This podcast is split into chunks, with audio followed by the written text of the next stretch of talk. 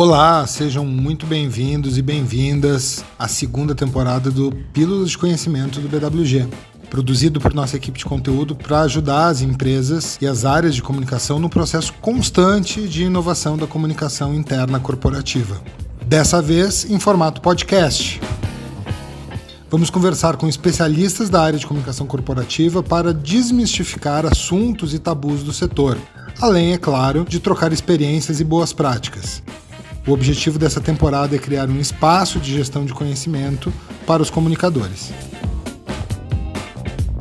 Eu sou Daniel Costa, consultor, professor, CMO do BWG, 20 anos já de comunicação interna e autor de dois livros, o Endomarketing Inteligente e o Não Existe Gestão Sem Comunicação. E hoje eu tenho o enorme prazer de receber a nossa primeira convidada, Carolina Lossicer, Head and Heart of Engagement Communication and Social Responsibility da Coca-Cola Andina Brasil. Seja muito bem-vinda, Carol. Agradeço muito pelo convite, é um prazer poder fazer parte. Contem comigo sempre. Por favor, se apresente aí para os nossos ouvintes.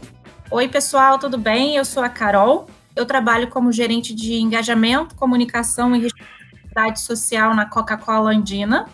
Eu estou lá há 12 anos e a minha experiência dentro dessas áreas, além de ser também RH, que se tornou uma paixão para mim, porque eu sou muito conectada a propósito. Para mim, trabalho tem um significado muito maior. Para mim, trabalho é realização de superpoder. Eu brinco que eu gosto mais dessa palavra do que de talento, potencial. Eu acho que cada um de nós tem um superpoder. E hum, o meu superpoder tem a ver com pontes de palavras e eu gosto muito de trabalhar com isso dentro da parte de comunicação, de responsabilidade social e engajamento e motivação também.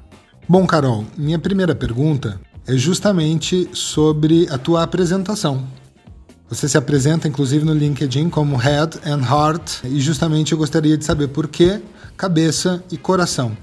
Dani, muito legal tua pergunta, assim, é, e é engraçado que quando eu coloquei essa descrição no LinkedIn, muita gente veio falar comigo e teve muita gente, inclusive, que pediu para copiar. Eu falei, mas é claro, para mim isso faz parte de uma missão também, que é a mensagem de que conexão emocional é o que cria engajamento na vida pessoal e profissional, né? Então, eu falo que nós somos muito mais do que head counts, né? Nós somos heart counts somos corações dentro de pessoas que trabalham e sim usam o crachá, mas antes de tudo, a gente tem um coração e isso quer dizer que para tudo que a gente faz, a gente precisa de conexão emocional. E infelizmente, dentro das organizações, isso não é tão trabalhado assim, mas uma vez que essa consciência nasce, eu acho que coisas incríveis acontecem. Nossa próxima pergunta é sobre os desafios que você já enfrentou nesse processo aí na tua experiência em comunicação corporativa na Coca-Cola Andina. Conta pra gente quais foram os principais desafios superados na tua trajetória. Um grande, grande desafio que a gente tem. Nós somos uma companhia fabricante Coca-Cola com aqui no Brasil aproximadamente 8 mil funcionários. Dentro desses funcionários, nós temos, assim, muitos perfis, né? Desde motorista de caminhão, vendedor, operador na linha de fábrica, diretores, analistas, jovens. Imagina a diversidade de perfil que eu tenho na mesma companhia. Isso em se falando de comunicação é um grande desafio não só para a linguagem, mas também para impacto, né? E quando a gente descobriu o tamanho do problema, a gente viu, e isso foi uma das soluções que a gente trouxe como esse desafio, que é o nosso case de WhatsApp, por exemplo. A gente começou a usar isso internamente quando ninguém falava nisso. Inclusive, o jurídico quase me matou, né? Quando eu comecei a falar disso tem quatro anos. Mas a gente entendeu, nossa, a gente ficava fazendo intranet, revista, painel, a gente usava esse tipo de ferramenta e tinha uma idealização de que comunicação interna estava acontecendo. E não estava. 80% do meu público operacional estava na rua. Hoje, mais do que nunca, né, isso se faz ainda mais necessário. Uma ferramenta que eu possa falar com todo mundo, independente de onde a pessoa estiver. Então, isso foi um grande passo que a gente deu quando a gente conseguiu implementar uma ferramenta de comunicação como o WhatsApp corporativo. A gente tem até um avatar, que é a Dina, né? Como a gente é Coca-Cola Andina, a gente usa o avatar, que é a Dina. E isso também fala não só de conexão, de estar ali na mão do funcionário no celular dele, mas também fala da conexão emocional, que é um pilar muito importante para mim em todo o trabalho, né? Porque ali é como se a empresa se transformasse num amigo do WhatsApp, é uma pessoa, né? E ali ele tá te mandando mensagens e a gente pode dialogar e a gente usa uma linguagem com emoji. É como se a gente personificasse uma companhia, criando ali uma conexão emocional entre o colaborador e a empresa. Por outro lado, o que a gente sempre viveu uma grande dificuldade, né, era de entender que a comunicação, independente da ferramenta, da mídia, não estava chegando na ponta como a gente gostaria. Então a gente começou a se aprofundar no tamanho do problema para entender como seria a forma mais eficaz da gente atuar. E a gente entendeu que não tinha como fazer isso sem ser pela liderança. Assim, as pessoas elas seguem só outras pessoas. Não adianta, elas não vão seguir WhatsApp, quadros na parede, elas vão seguir outras pessoas. E essas pessoas que elas seguem dentro de uma companhia são gestores delas. E aí a gente se deu conta que foi pra gente um grande tapa na cara na época que a gente fazia o seguinte, como área de comunicação a gente usava 80% da nossa energia e foco de trabalho em mídia e conteúdo e 20% em capacitação e engajamento da liderança para ser multiplicador de engajamento e de comunicação. Quando a gente se deu conta disso, a gente viu que a gente tinha que inverter, que a gente tinha que ser 80% usando o gestor como uma mídia mesmo e 20% outras mídias, até porque hoje em dia a gente usa muito a questão de transformar o próprio colaborador numa mídia né? Então a gente brinca que a gente deixa de ser a comunicação perseguidora para ter os seguidores, né? E isso foi um momento transformacional para a gente. Foi aí que a gente criou o nosso programa de engajamento. Que a gente entendeu que quando a gente falava com a liderança sobre comunicação, sobre conteúdo, nunca era algo que realmente chamava atenção e fazia com que eles percebessem benefício. Era só mais uma coisa que eles tinham que fazer como gestor, né? Então a gente começou a usar o ponto de vista deles. O que, que você quer então? Ah, eu quero superar resultado, é isso que eu tenho que fazer aqui dentro. E num olhar sem julgamento, a gente conseguiu conectar resultado e comunicação. Como? Com engajamento. Se a gente conecta a motivação individual de uma pessoa com um propósito corporativo, a gente precisa conectar com a motivação de cada um. E a única forma de fazer isso acontecer de verdade é com comunicação. Que ações práticas vocês empreenderam em relação aos gestores para que eles se engajassem nesse processo de comunicação? Quando a gente falava de comunicação, a gente tinha que primeiro fazer o cara querer se comunicar, e daí vem essa coisa do inspirar pelo se você quer superar metas, você precisa engajar, e se você quer engajar, você tem que ter uma comunicação de qualidade. Depois ele tem que saber, ou seja, aí sim você entrega uma ferramenta, né? Depois ele tem que poder, e aí a gente está falando de hábito, transformar aquilo em hábito, e depois ele repete. E aí a gente está falando de incentivo em reconhecimento interno para criar aquilo como uma cultura onde a gente multiplica hábito de acordo com o que a gente acredita na companhia. Então, como, é que a gente trouxe isso para a prática? O que a gente chama de encontros de engajamento. Porque não existe inspiração que sobreviva de hábito e de prática. Então a gente entendeu que não dava só para ficar. E eu acho que esse é o grande problema, às vezes, quando a gente tem palestras e esses eventos motivacionais. Eles são incríveis, eu acho que eles não têm nenhum poder a menos do que o hábito, mas se a gente não traz aquilo para o dia a dia e a rotina, né? Se a gente não transforma inspiração em respiração e transpiração, não adianta. E foi assim que a gente começou a fazer os encontros de engajamento, que são encontros mensais, onde a gente começa com a liderança, encontros mensais de liderança de engajamento, e ali a gente brinca que a gente está engajando os engajadores. Ali a gente entrega inspiração, mas a gente também entrega material e fala do porquê, do que e do como nesses encontros. E aí sim passa para que eles multipliquem repliquem os encontros de engajamento com as equipes deles. A gente até usou no início do nosso programa de engajamento um estudo de uma pesquisa de Harvard que fala dos quatro P's de motivação para companhias mais engajadas do mundo. E a gente descobriu que tem a ver com P de propósito, P de potencial, que é sobre desenvolvimento do potencial e uso dele quando você é inspirado por um propósito, Paid play, que tem a ver com gostar do que se faz e ter autonomia para isso, e paid pessoa, que aí sim tem a ver com conexão emocional. Então o que a gente faz é que de uma forma bem receita de bolo, a gente insere esses P's em pautas mensais do encontro de engajamento para transformar isso tudo em rotina. E aí a gente entrega evento para inspirar, mas também ferramentas para que eles possam se sentir capazes de aplicar aquilo na prática. E uma vez que eles aplicam, a tendência é que as pessoas gostem daquele momento, daquele ritual. E aí elas, mesmo que o gestor não remarque ou não marque o encontro mensal, elas sempre pedem. A gente está de fato usando comunicação como uma ponte de palavra entre as pessoas para que elas se sintam inspiradas e queiram de fato conectar a motivação delas com a estratégia da empresa.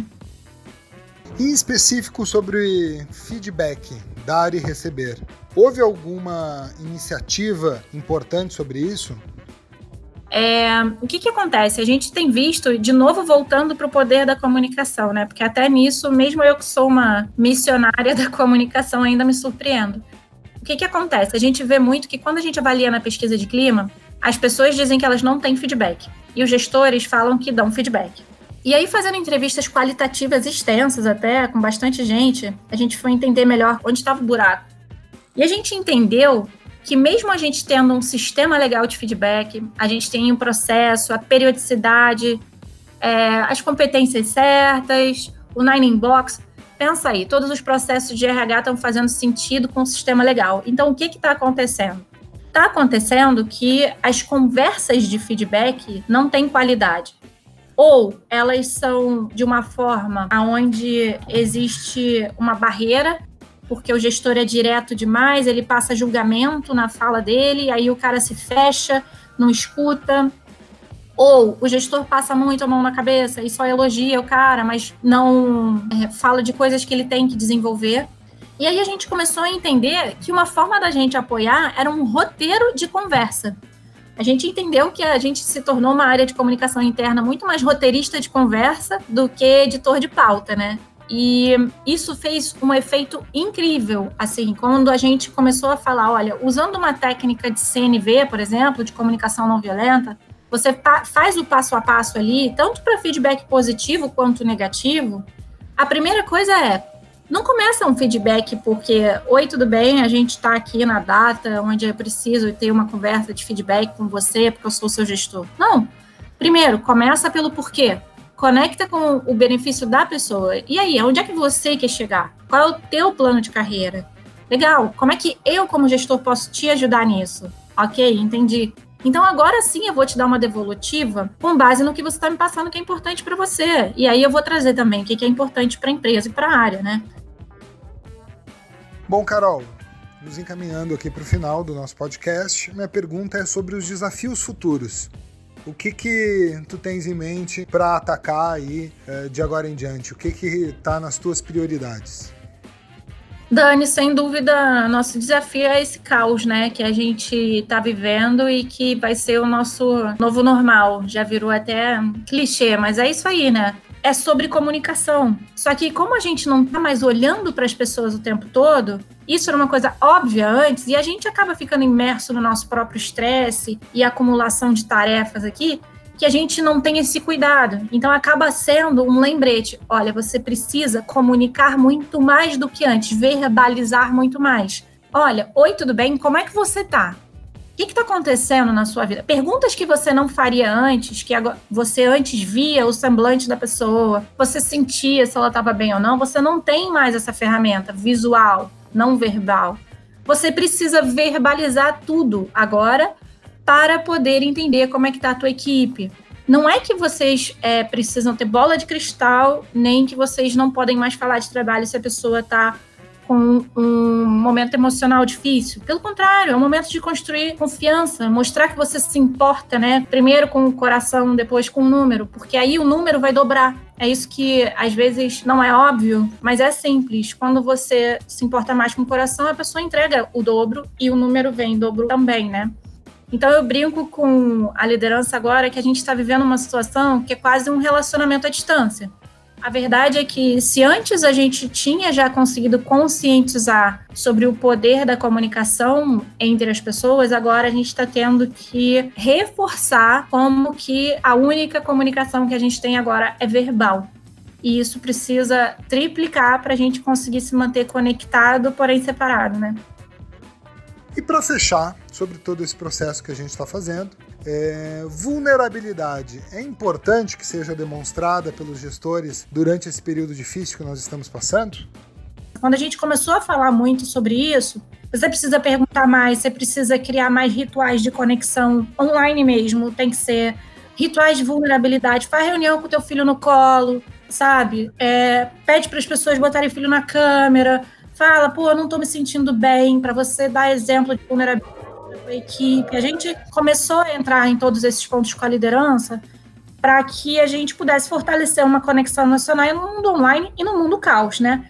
E aí eles trouxeram a gente assim, pô, Carol, legal, eu, eu, eu juro, eu vou tentar, eu entendi, mas, pô, o outro lado também tem que receber essa mensagem, porque também, poxa, as pessoas se colocam no lugar de vitimização e não me trazem insatisfações, eu não tenho como adivinhar, porque apesar de perguntar, às vezes as pessoas também não se sentem confortáveis. Então a gente entendeu a partir daí que era um trabalho que tinha que ser feito com todo mundo, né? Ok, eu como gestor vou perguntar mais, vou me vulnerabilizar, vou abrir um canal de comunicação ainda mais forte para poder estar tá próximo, porém distante. Mas as pessoas precisam, olha, oi, tudo bem? Caramba, tô com um problema horrível aqui, eu não tô conseguindo nem trabalhar hoje, eu não tô com concentração, ah, o que, que aconteceu? Poxa, tem uma pessoa da minha família doente. Ou, nossa, eu tô tendo que cuidar do meu filho ao mesmo tempo que eu trabalho, tá muito difícil. Né? Ou até mesmo, que também é uma coisa que não faz parte da nossa cultura, infelizmente, acho que mundial, né? É o falar positivo. Porque todo mundo gosta muito de reclamar, mas ninguém chega para o próprio gestor também e fala assim: Poxa, eu adorei aquela reunião que você fez, foi tão legal, porque, poxa, você mostrou seu lado pessoal, fez todo mundo se conectar as pessoas também não verbalizam isso, né? Então a gente está ensinando as pessoas a verbalizar ainda mais. É quase assim, uma língua de sinais diferente, né? E esse foi mais um episódio do nosso Pílulas de Conhecimento do BWG. Tivemos o enorme prazer em receber Carolina Lossicer, da Coca-Cola Andina. Muito obrigado, Carol. Muito obrigado, ouvintes.